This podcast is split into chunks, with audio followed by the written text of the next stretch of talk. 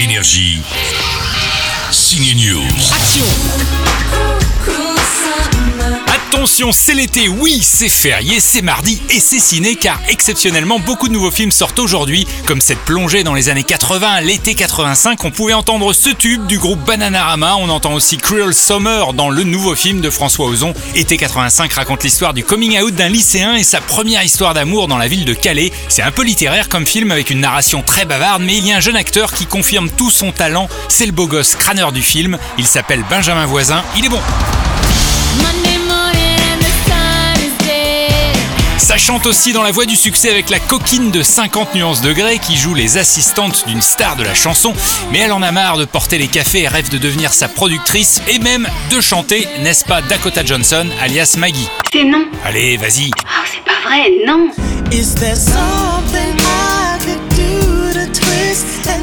Bah voilà, en insistant, elle fait aussi la choriste Dakota, c'est à voir dans La Voix du Succès.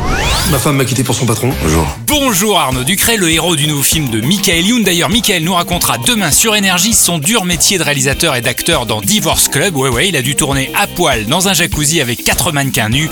Eh oui, chacun son métier. Sortir du jacuzzi pour aller regarder le retour vidéo et dire ce qui a changé, c'est un petit peu compliqué, oui. M'énerve, il m'énerve Michael Youn, il m'énerve. Allez, Divorce Club, La Voix du Succès était 85 et même l'aventure des marguerites qu'on vous racontera ce week-end. Tous ces nouveaux films sortent aujourd'hui.